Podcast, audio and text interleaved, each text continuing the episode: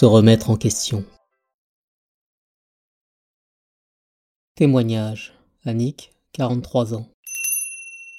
J'étais soucieuse. Victor, mon fils de 8 ans, avait de mauvais résultats scolaires. Pourtant, je lui consacrais beaucoup de temps. Chaque soir, je lui expliquais les leçons qu'il ne comprenait pas. Je m'efforçais d'être patiente. Et je passais au moins une heure par jour à l'aider. Au deuxième trimestre, la situation ne s'était toujours pas améliorée. Un jour, je suis passé à la librairie acheter le journal, et un titre sur un magazine m'a interpellé. L'échec scolaire. J'ai acheté la publication en question et j'ai dévoré le dossier. J'ai découvert que des tas de parents se posaient les mêmes questions que moi. L'échec scolaire était fréquent. J'ai même lu un témoignage qui ressemblait beaucoup à ce que je vivais avec Victor. Le point de vue des psychologues était clair. Ils conseillaient d'être moins exigeants avec nos chères têtes blondes.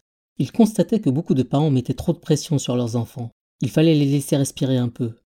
C'est ce qu'ils disaient. Les enfants ont besoin de s'amuser et de décompresser.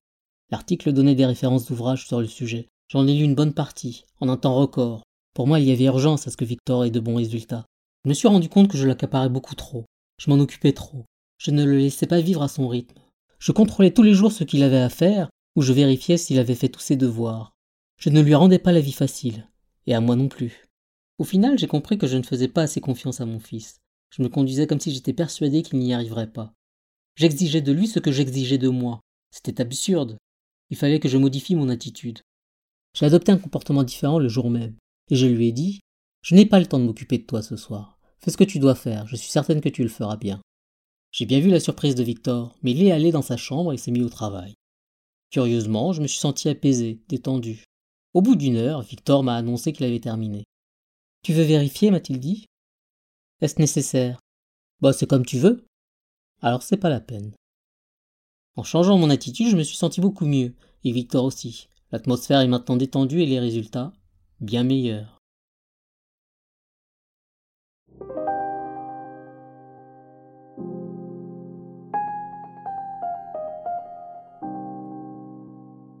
Comme Annie qui vérifie si son fils parvient à faire ses devoirs, nous avons la fâcheuse manie de vouloir contrôler les choses et les gens. La porte est-elle bien verrouillée? La lumière dans la chambre des enfants est-elle bien éteinte? Mon mari a-t-il fait les courses? Mon fils a-t-il descendu la poubelle? Toutes ces vérifications nous prennent non seulement du temps, mais en plus elles nous encombrent. Pour prendre conscience de tous nos contrôles, observons-nous pendant une journée. Que vérifions-nous? Est-ce indispensable?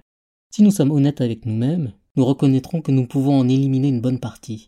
Nous nous sentirons peut-être moins importants, mais plus légers. À quoi nous accrochons-nous? Nous jouons tous un rôle, celui de parents, d'amants, d'enfants, de collègues. Nous pouvons par exemple employer des termes peu habituels devant un client pour montrer notre professionnalisme. Si l'emploi de ce vocabulaire ne nous vient pas naturellement, si nous avons l'impression de jouer la comédie, nous avons raison. C'est le cas. Alors pourquoi continuer? Est-ce vraiment indispensable? Arrêtons d'imiter nos semblables et renouons avec notre véritable authenticité. Fixons-nous de vrais objectifs. Pour nous réaliser, nous nous fixons des buts à atteindre. Cela est indispensable. Mais beaucoup de nos objectifs sont superflus, et nous pourrions aisément les éliminer de notre vie. Par exemple, pourquoi nous laisser submerger par le travail? Que souhaitons-nous atteindre? Ne pouvons-nous pas ralentir le rythme et prendre le temps d'être avec nous? Ne souhaitons-nous pas plutôt nous réaliser et rendre notre vie plus harmonieuse? Reconnaissons nos limites. Certains veulent toujours avoir raison, et c'est très agaçant pour leur entourage. Lorsque ces gens-là débattent d'un sujet, ils préfèrent camper sur leur position plutôt que de reconnaître qu'ils se trompent. Ils ne veulent pas perdre la face. Le jour où ils se libéreront de leur orgueil, ils se sentiront beaucoup mieux. Nous avons tous à nous défaire d'attitudes qui non seulement nous desservent, mais nous empêchent d'être vraiment nous-mêmes. Soyons intègres et acceptons nos limites. Soyons honnêtes avec nous-mêmes. Nous remettre en question, c'est prendre la décision de considérer ce qui ne va pas pour y remédier.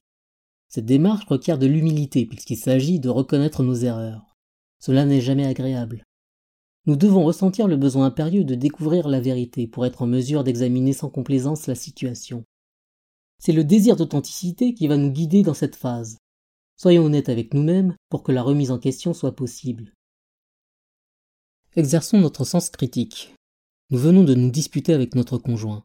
Nous nous isolons en proie à une grande détresse. Le mieux à faire est tout d'abord de faire tomber l'excitation qui nous trouble. Respirons profondément, retrouvons notre calme, n'essayons pas de voir qui a raison. Dans les disputes en général, les torts sont partagés.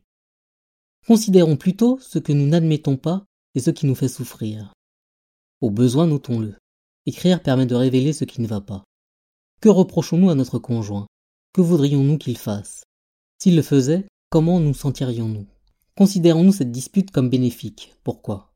Posons-nous toutes les questions afin de comprendre ce qui nous bloque ou nous gêne intérieurement. Lorsque nous affirmons quelque chose, comme le conseil Byron Cathy dans Aimer ce qui est, vers la fin de la souffrance, demandons-nous simplement est-ce vrai? C'est une question clé qui est au centre de la remise en question.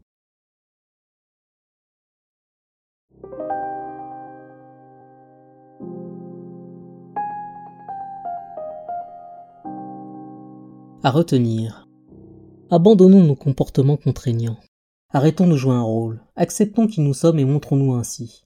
Assumons-nous. Cherchons à être authentiques. Chaque moment de notre vie est précieux. Ne le gaspillons pas en nous étourdissant par des activités superflues. Cherchons à nous réaliser. Soyons gentils avec nous-mêmes.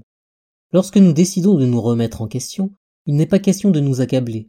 La démarche est déjà assez douloureuse comme ça il n'est pas nécessaire de la rendre davantage insupportable. Accueillons nos erreurs avec bienveillance. Se tromper n'est pas très grave, c'est humain. En comprenant nos méprises, nous nous en libérons. Cela nous permet d'évoluer.